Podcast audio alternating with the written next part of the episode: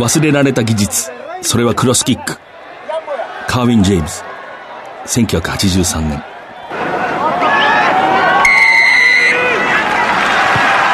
藤島大の楕円球に見る夢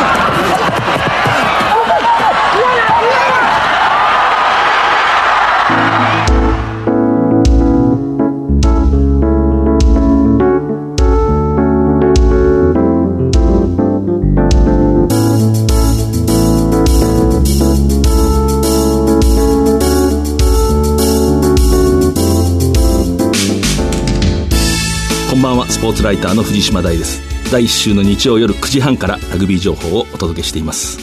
今日は昨年のラグビーワールドカップの日本代表、えー、あの南アフリカ戦にも出場しました。NEC グリーンロケッツの田村優さんをスタジオにお迎えします。お楽しみに、えー、まずはこちらから、えー、9月5日ラグビー日本代表の新ヘッドコーチジェイミー・ジョセフが、えー、都内のホテルで就任会見を行いました。2019年のラグビーワールドカップ日本大会を見据えた、まあ、人事、企業であります。以下抱負を語ってます。We win the main ones when it counts in the World Cup.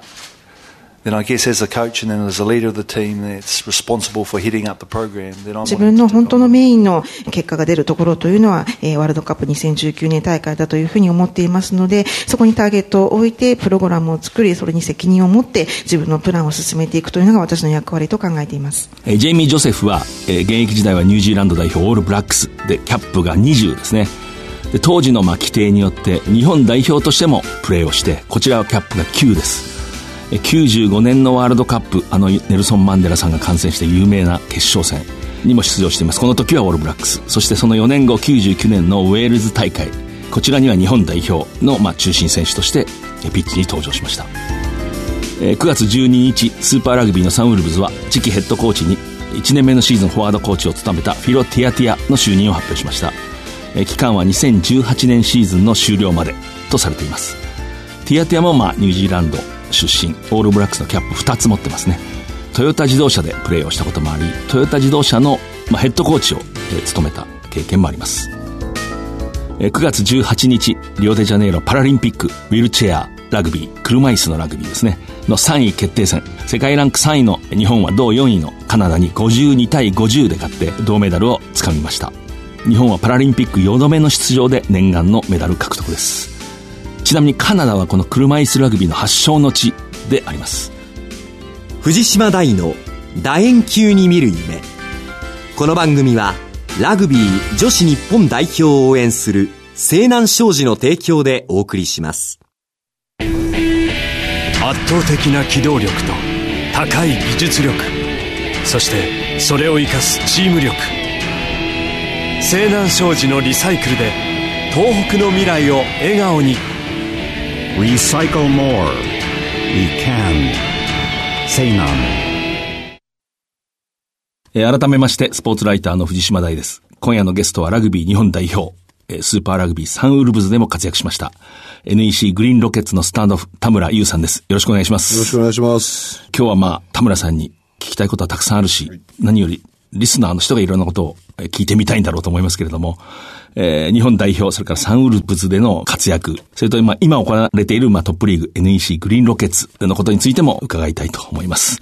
で、やはり、えー、先日で1年前、あのワールドカップの南アフリカ戦、私も現地で見ていましたけれども、確か後半33分のところで突然というか、まあ、投入されますよね、田村さん。うん、覚えてます？入った瞬間覚えてますけど、うん、入ってからもう、それこそ本当に集中してて、うんパッて気づいたら勝ってるぐらいの感じだったんで、うんまあ、まさかこのタイミングで入るかと思ってたんですけど、ね、普通はもう少し早く。はい。だいたい20分目安で考えておいてくれっていうのは監督から言われてたんで、うん、でもなんかずるずるずるずるなって、勝ってるとこで入るのがどっちかっていうと定石だと思うんですけど、うんえ。ー、負けて、その後の一番大事なリスタートのとこで入る、うん、そんなことあるかと思って、まあでも、そこからはもう本当に集中してやりましたね。はい。あのリスタート、南アフリカが、えー、勝ち越しをして、うん、で、次の再開の、うん、えー、リスタート。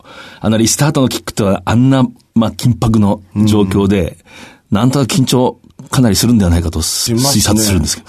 まあ、今だから話せますけど、もしミスして、タッチライン出ちゃえばまた真ん中からスクラムですし、あとはボールをグラウンドの中で保持したかったんで、僕たちは。なるほど、なるほど。22メートルの中に入れてもダメだったんで。はいはいはい。だから本当にギリギリのところに蹴らなきゃいけないっていうので、もうそれは本当に1年間練習してたんで、まあいいとこに蹴れたなってのは思いますね。あれ、具体的に言うと、どこを狙えっていうことになってた？いや、本当に22メートルのええ手前です、手前ですね。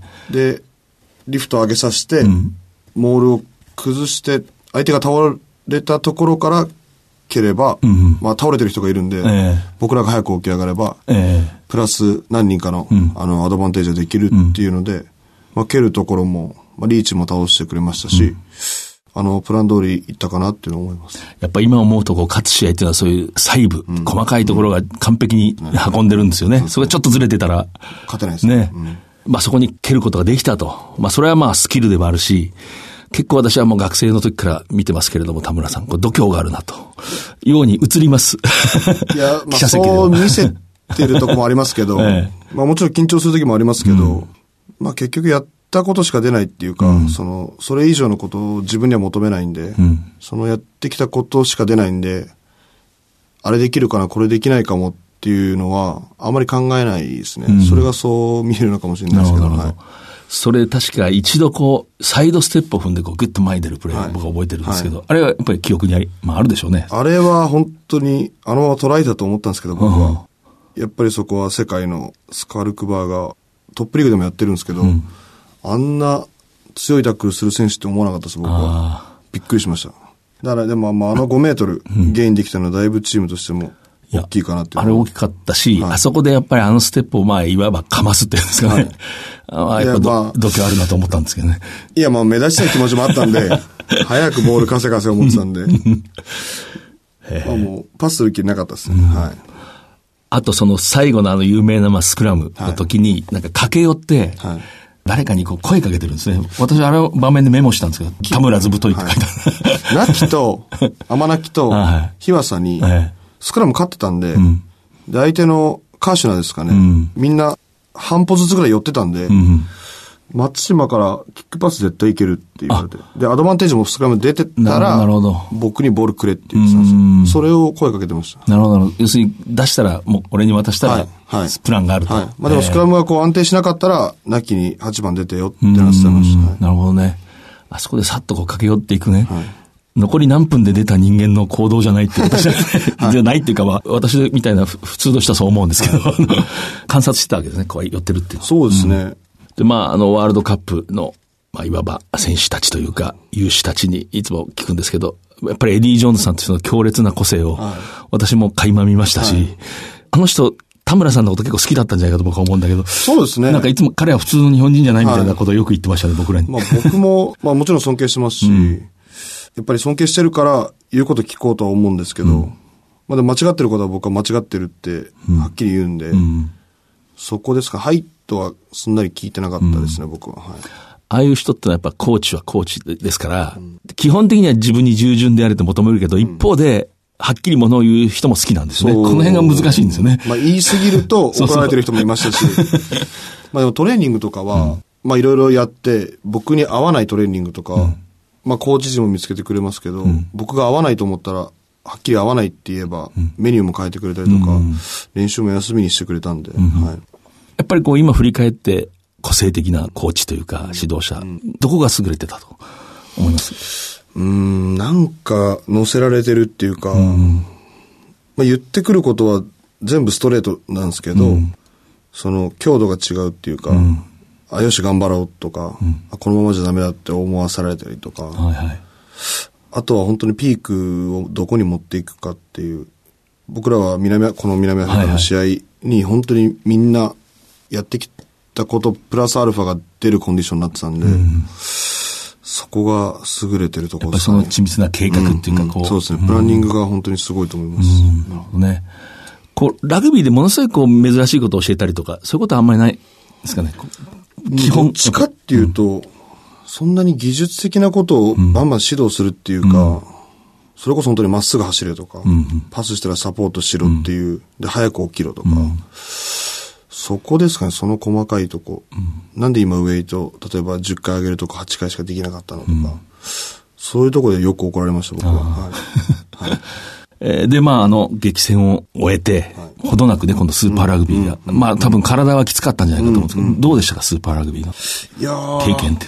まあ、それこそ最初は、ちょっとその参加することに、プラスになること感じられないなって思う時もあった参加前は、で。やっぱり参加して終わってみると、全部がプラスになったっていうか、本当に楽しかったですね、そのラグビー自体が。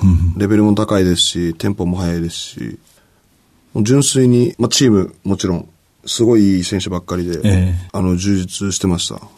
僕あの、準備の遅れから、これ下手したら大敗が続くかなって正直言うと思ったんですけれども、いざ始まったら、まあ最初のライオンズ戦も、はい。あ意外とやるな、はいはいはい。ワールドカップ組の選手は貫禄がある、日本の、あれなんかもう自信なんですか、やっぱり？どうですかね、まあ、僕、個人的な意見ですけど、やんなきゃいけないって責任感ももちろんありますし、その、南アフリカとかに勝ったことで、勝てない相手はないなっていうのは気づいたんで、そこが一番変わりましたかね、僕は。はい。なるほど。ジャガーズに、まあ、勝利した試合で、こう、途中でちょっとはい。はい。試合出ますよね、あの、負傷の、はい。何分でしたかね、あれちょっと、えー。10分ずつぐらいじゃないですか。ね。はい。あの時私見てて、この勝利のヒーローの一人だって思って書いたんですけど、本当ですか？あの時、こう、すごい淡々と、はい。こう、キッキングゲームをこう、はい。そうですね。はいあれが効いてたんですよね。こう、まあさりげなくポーンともう蹴っていく。はいポンって蹴って相手がダダって下がれば、だいぶ疲れさせることはできたかなっていうのは思います。はいあそこでこう、ちょっとこう、せいて気が流行って、こう、あんまり攻めると危ないところだったのに、田村さんが実にこう、淡々と、あ、これは素晴らしいと本当に思いましたね。本当ですえやっぱり攻めたいんで、えうん。でも攻めたいんですけど、相手が攻めを警戒するディフェンスの布陣だったんで、じゃあ蹴って、そのうち蹴ってれば動かせるかなと思ってたところでした。はい。あれが聞いてて、あの、私は非常にスーパーラグビーのシーズンで印象に残る数分間だった。これ本当に。これはぜひ伝えたかったんですけど。ありがとうございます。嬉しいです。で、やっぱりあのサンウルブズって旅の連続じゃないですか。はいはいこう、おそらくファミリーみたいになっていく。はいはいはいはいそんな感じですか、やっぱり。そうですね。まあ移動距離に比例してっていうか、辛い移動が続くにつれて、チームの輪も深まっていったっていうか、そういう面では本当に良かったんじゃないですかね。多分チームで一番移動しましたし、ラグビーの中で。本当そのたんびにどんどんまとまっていって、それが多分僕の個人的な意見ですけど、最終戦のシャークスの試合が一番いい試合だったなって思って、それがやっぱり移動の一番最後、いろんな条件が絡み合って、ベストゲームできたかなっていうのは思います。はいまあ、シャークスはダーマンというところで、はいはい。あそこもそうですけども、そのニュージーランドのチームが行ったって、南アフリカで試合するときはね、苦しむんですね。やっぱりこう、南アフリカホームで反対から言うと強いと。そこに乗り込んでって、うん。ラストっていうのもありましたし、まあみんな疲れてて、やっぱり試合ごとに好不調の波が出るんですけど、そこに出し切ろうっていうか、その思いも感じましたし、チームとしてすごいプランを遂行しようっていう意識も僕は見て取れましたね。うん海外から加わった選手がまたみんなね、俗な言葉っていいやつそうな。そうですね。もうその通りです。本当みんないいやつです。はいうん。あの、カーク。あれがファンが増えましたね。そうですね。ええいいやつですね、あいつは。うん本当に体を張って。そうですね。ええすごいですよね。僕がコーチした時教え子で四谷あたりでバーをやってるやつがいるんですけど、彼がお鋭いこと言うなと思ったけど、あの、レッツでやった時に敵地で、彼の友達が、なんか5、60人、いましたいましたこいましたいました。う、なんかね、はい。友達が60人いるやつはいいやつですよ そうですね。なるほどと思って。しかもあの時、柔道着着て そうです、ね。なんか踊ってくれたらしいんですけどそうそうそう、あれも彼らが考えて、は日本のイメージを応援席でやってくれたみたいで、一番、あの、響く応援でした。そうですね。彼がまあ地元のブリスベンだったの試合だったんで、確かに60人友達来ないなと思って。そうですね。そうですね。まあ本当にそういうプレーをしてましたね。はいいやうんー、素晴らしかった。スーパーラグビー、相手の力もこう感じる時ありましたか、やっぱり？いやー感じる時の方が多かったですね、やっぱり。でも、どっちかっていうと、個人技を披露する場所っていうか、なんかそういう発表会みたいな感じのイメージはあって、その組織でどうこうしようとしてるチームは全然なくて、そこにサンウルブスは付け入ろうっていうか、一番組織だった、整備されたチームになろうっていうのは、チームの中で話してました。なるほどね。しかし一方で、ワールドカップの決戦とまたちょっと違いますよね。またこう長い、そうですね。次もあるし、こう。そうですね。そうですね。だから、うん。まあ僕は、それこそワールドカップの1試合目、2試合目にピークを持っていってとか、そういうタイプなんですけど、やっぱり15試合あるんで、やっぱそのコンディションをどう整えるかっていうのが一番大変でしたね。うん。昔さん、あの、クルセイダーズが黄金時代のロビー・ディーンズさんが、あ指揮を取ってた時にもう、あもうそれ強かったんですけど、現地の新聞読んだら、そのもう、カンタベリー代表からずーっと固まったメンバーで、ね、カーターとか、あのクラスの選手がいると、そうすると、スーパーラグビーの試合と試合の間にあんまり激しいことしなくて大丈夫なんだと。こう激しいコンタクト。だから、コンディションがいいし、怪我をしないし、うまく回っていくんだと。ところがね、サンウルブズの場合は多少鍛えながらこう進んでいかなきゃいけない。そですね。強化もプラスしながら、もちろん練習も、まあそのエディ・ジョーンズさんの時に比べたら全然あれですけど、まあハードなのはハードでしたし、だからバランスは難しかったと思いますね。うん。連戦があるんで、前の試合でか、しまったと例えば思ったことをすぐ修正したり。そうですね。どっちかっていうと、そう、ベース、チームとしてベースを持ってて、毎試合ごと一つ二つ付け加えて、ベースでできなかったことを反省の練習をして、で、また付け加えてっていう感じで、で、徐々にベースの力が上がっていくと、あんまり付け加えなくてもベースで戦えるようになっていきました。はい。田村さん、個人的にはやっぱあの連戦でこう得たものってありますか？そうですね。6月のテストマッチの時に、プレッシャーの受け方が全然違ったっていうか、目が慣れたっていうか、まあ立川とも話してたんですけど、ああ、目が慣れるこの前からの圧力がやっぱり今までトップリーグからテストマッチに行くとすごい感じるんですけど、今まで10のスピードで見えたのが、スーパーラグビーってスコットランドとしたら4とか5に見えたりとか、いろんなところが見えるようになったとか、そこは感じましたかね。はい。あのスコットランドってこう、いいメンバーで来てくれたし、弱くないですよね。弱くないですね。はい。しかし、もう、わっと来ても、はい。あもう経験してることだ。そうですね。まあでも勝たなきゃいけなかったですね。そそれを経験したから、あ、これ全然勝てるわって思うようになりました。そうですね。スコットランド戦もまあ、スコットランドの、もう最後1点差でも絶対これで勝つっていう、その道筋っていうかね。そうですね。やっぱ、スコットランドでしたね、それは。はいうんまたこう、スーパーラグビーの雰囲気と違うんですね。あの、北半球の。そうですね。やっぱりラグビーの質も違いますし、スコットランドってああいう展開に慣れてるっていうか、負け慣れてるって言ったらおかしいですけど、はいやられられてるんで、全然焦ってくれないんで、うん。だから、こっちもどこで攻め切るかとか、それはちょっと悩みましたね。つまり、ジャパンがガーッといい試合をしてても、向こうはよくこういうことあるから、あんまり動じないんですね。なんで、やっぱは、結構十何点ぐらいリードしてたんですけど、ええ。やっぱりもっと欲しかったですね、僕は。うん。はい。なるほどね。21点近く、19点ぐらいの点差があれば、ゆっくり進められましたけど、やっぱり、スクラムとモールでじわじわ来るんで、あんまり点差は感じなかったですね。なるほどね。あ今のやっぱり戦った人ならではだと思うんですけどね。負け慣れてるから動じないっていう。この、この視点はなかなか私は持てなかった。今後解説に反映させて、はいありがとうございます。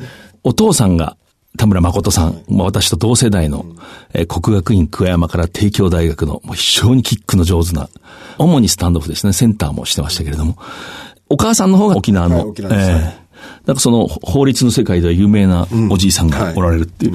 あそうか、だから幼少の頃は、そうです。沖縄で生まれて、結構な間いて、小学生上がるぐらいまでは本当に、半分沖縄、半分愛知の方に行ったり来たりなるほど、なるほど。はいはい、はい、あの、ちなみに弟の、えー、光さんは今、東芝。はい。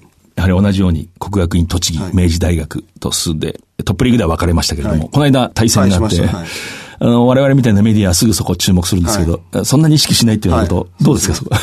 まあ意識しませんね。でも、本当に、まあ東芝、まあ NEC も素晴らしいチームですけど、東芝本当に、もう毎年優勝を狙う、狙える位置にいるチームで、その周りに素晴らしいメンバーがいて、本当に仲間に恵まれて、伸び伸びできてるなって思いました。はい東芝の富岡監督はね、やっぱりコミュニケーション能力では、兄貴の方が、まだだいぶ上だな、なんつってましたけどね。この弟もいいんですけど、つって、はいはいはいそこだけがね、なんつって。はい まあでも良くなると思いますね。コミュニケーション、そこが一番、簡単そうで一番難しいっていうか。このラグビー用語で言う、まあ、コミュニケーションって、要するにまあ指示を出したり、あるいはこう、感じることですかね。このはい周りがこう、そうですそうですここが今不満だとか、ここがきついとか、そこを会話していくというか。はいはいうんそれはまあ得意でしょう、結構。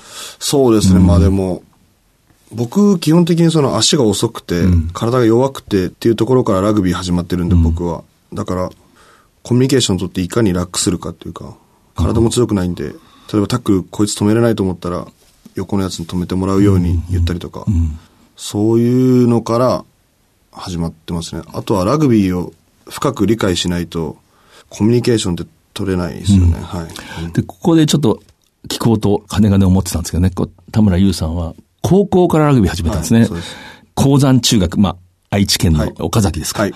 えーではサッカー部のフォワードだったと。はい。はで、まあ、越境のような形はい。で国学院栃木に進むんですけども、今、本当スクール上がりの選手が増えてますよね。うんうん昔は高校から始めた選手も多かったけれども、今珍しいと思うんですね。そうですね。ジャパンでも。うーん。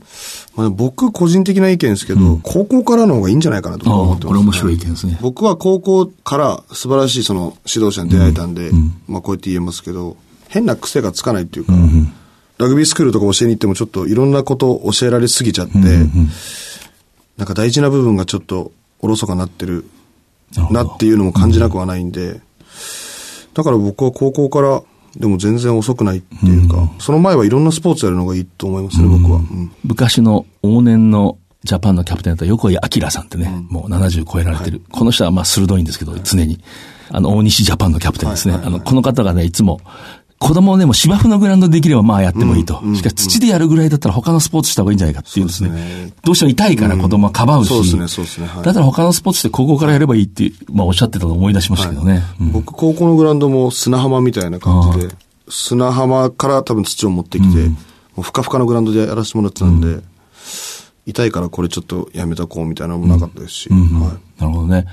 あの、もちろん、こう、スクール上がりで素晴らしい選手もいるわけですけれども、ここで大事なのは、高校から始めてもここまで、そうですね、はい。あの、ジャパンで南アフリカをやっつけてスーパーラグビーの、まあ、レギュラーになると、えーことは可能だと。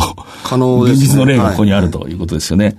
で、まあ今、高校のコーチの話が出て、はい。はい。あの、あそこは吉岡監督という、お父さんと同級生じゃないですかね、久我山でね。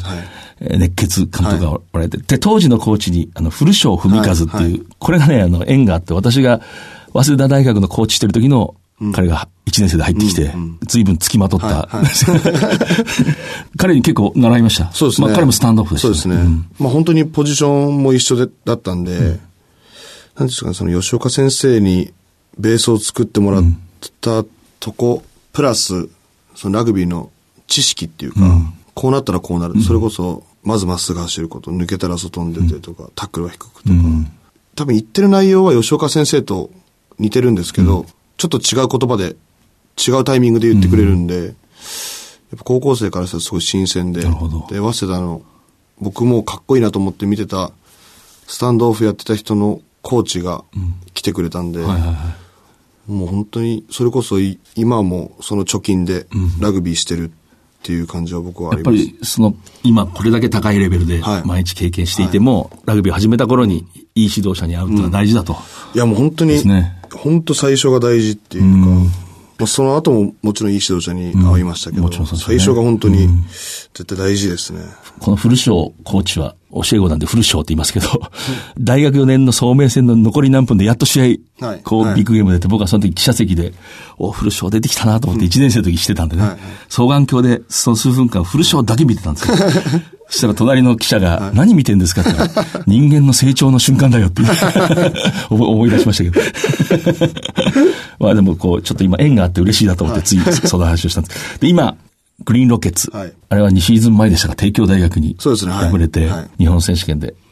あの時私、試合後、こう、田村さんが記者に囲まれたところにいたんですけど、はい。はいかつてのスポーツ新聞で特ダネを狙ってた記者の感覚で言うと、はい。この人どっか遠いところに行ってしまうなって思ったんですよね。はいはい このチーム離れてどっか外国とか、よそのチームとか行っちゃうんじゃないかって、ちょっとそれぐらいの感じでしたよ。そうでもない。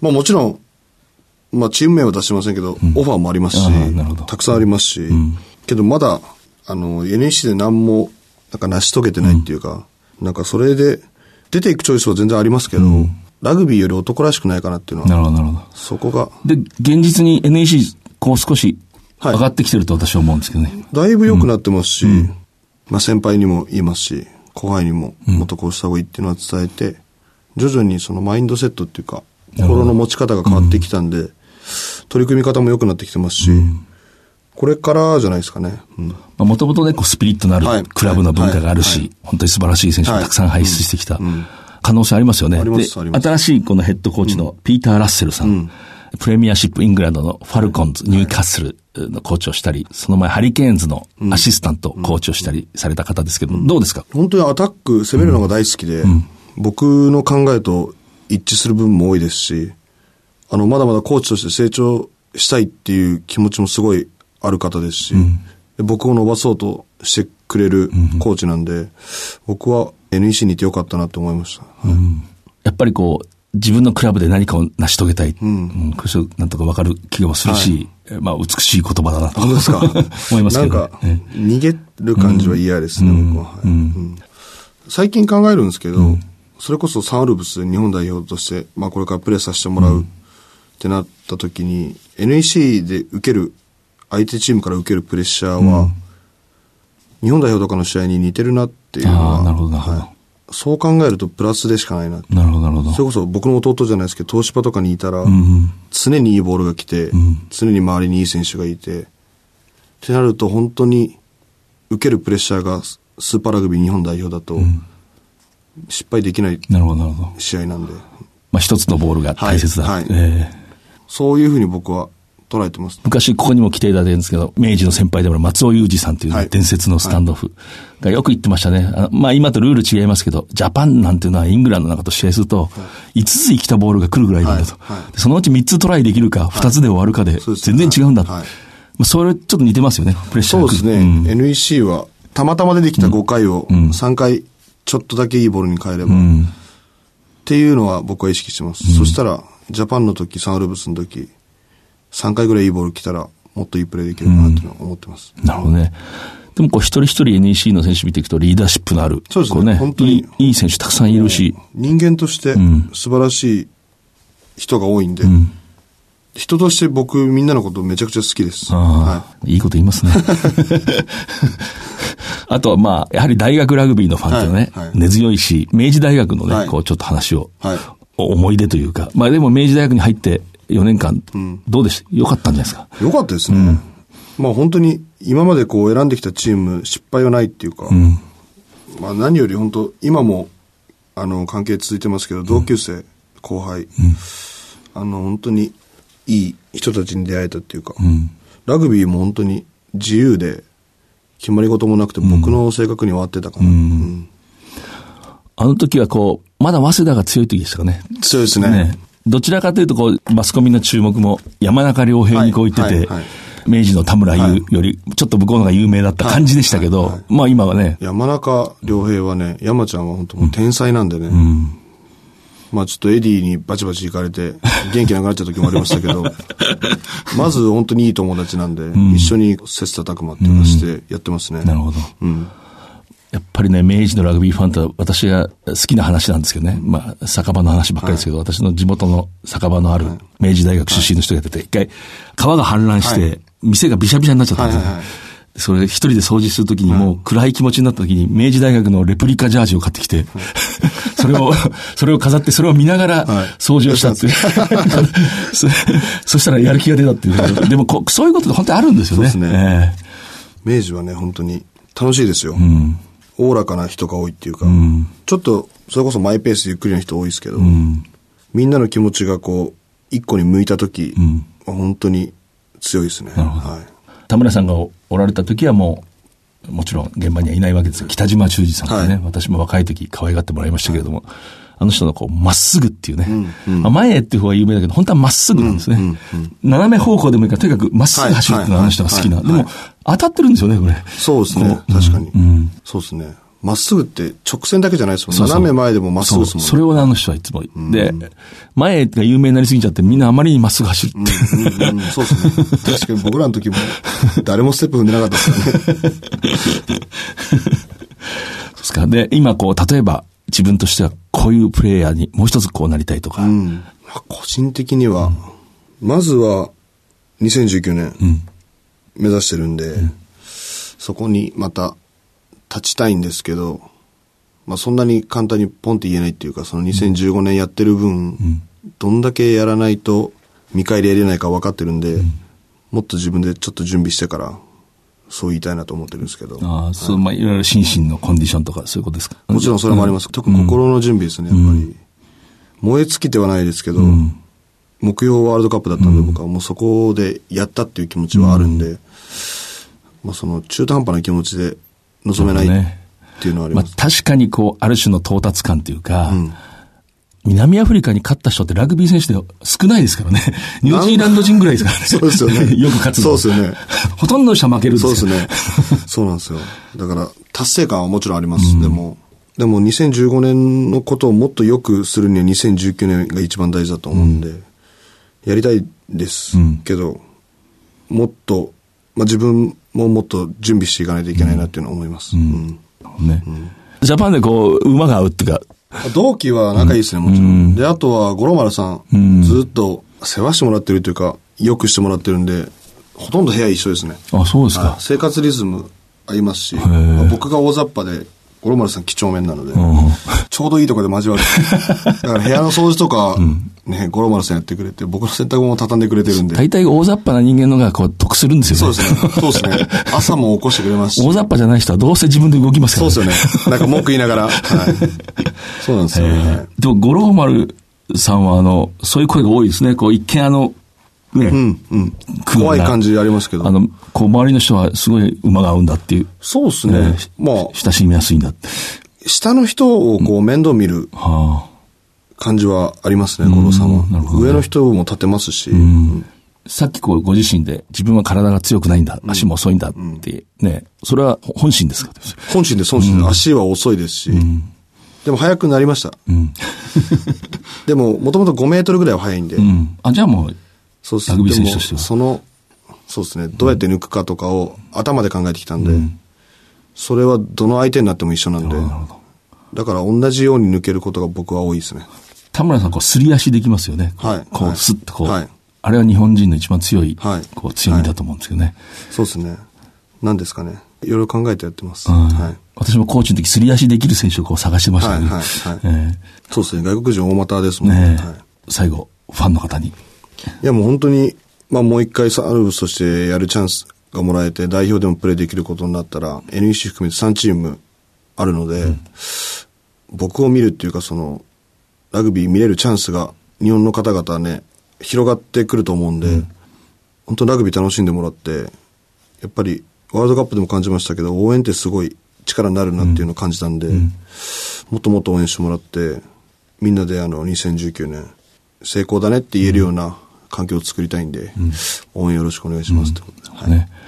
えー今夜のゲストは、えーラグビー日本代表でスーパーラグビーサンウルブズにも所属しました。NEC グリーンロケッツのスタンドオフ、えー田村優さんでした。お忙しいところ、たまの休み。ありがとうございます。ありがとうございました。圧倒的な機動力と高い技術力そしてそれを生かすチーム力西南商事のリサイクルで東北の未来を笑顔に Recycle more. We can. Say none. えー忘れられた技術、それはクロスキック。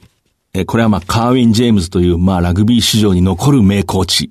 1971年に、えーブリティッシュアイリッシュ・ライオンズを率いてニュージーランドへ遠征して、えー史上初めて敵地でオールブラックスに勝ち越すという偉大な、えー記録をもたらした、こう得意な、少しこう、普通の人と違うコーチで、私は個人的にずっとこう好きで研究を続けてるんですけれども、まあもう亡くなってますけれども、このカーウィン・ジェームズという人が1983年にフォーカス・オン・ラグビーというこう、まあ有名な、えー技術書を書いてるんですけどもね、その中の一節に、一章の一部に、忘れられた技術というページがあって、そこの一つにそのクロスキックを挙げてるんですね。でクロスキックって今もクロスフィールドキック、今日田村優さん、非常に得意としてますけれども、例えばスタンドオフから、え外側にいるウィングにキックでパスをする。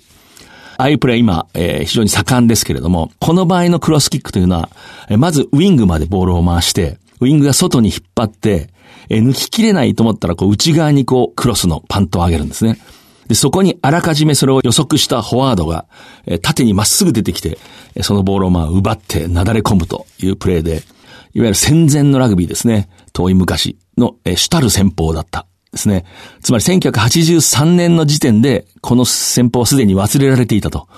しかし、このカーウィン・ジェームズという人は、その時点で、いや、この戦法は今でも完璧な技術があれば、えトライを取れるというふうに書いてるんですね。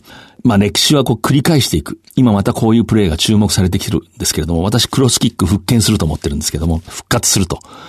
やはり賢い人、賢者というのは過去をこうじっくり見て未来を考えていくと。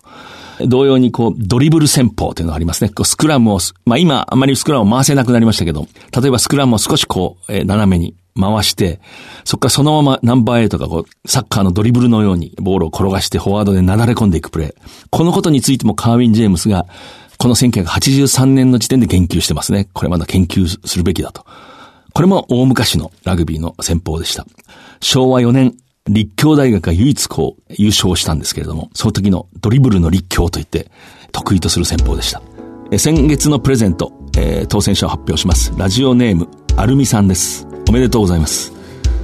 今月のプレゼントはゲストにお越しいただきました田村優さんのサインを1名様に抽選で差し上げます。ラジオ日経の番組サイトにある応募フォームでお送りください。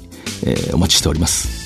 ラジオ日経のこの番組のウェブサイトからは番組のご感想などお送りいただけます。えー、来週のこの時間、再放送もあります。えー、次回は11月6日夜9時半からです。えー、それではまた、藤島大でした。藤島大の楕円球に見る夢。この番組は、ラグビー女子日本代表を応援する西南商事の提供でお送りしました。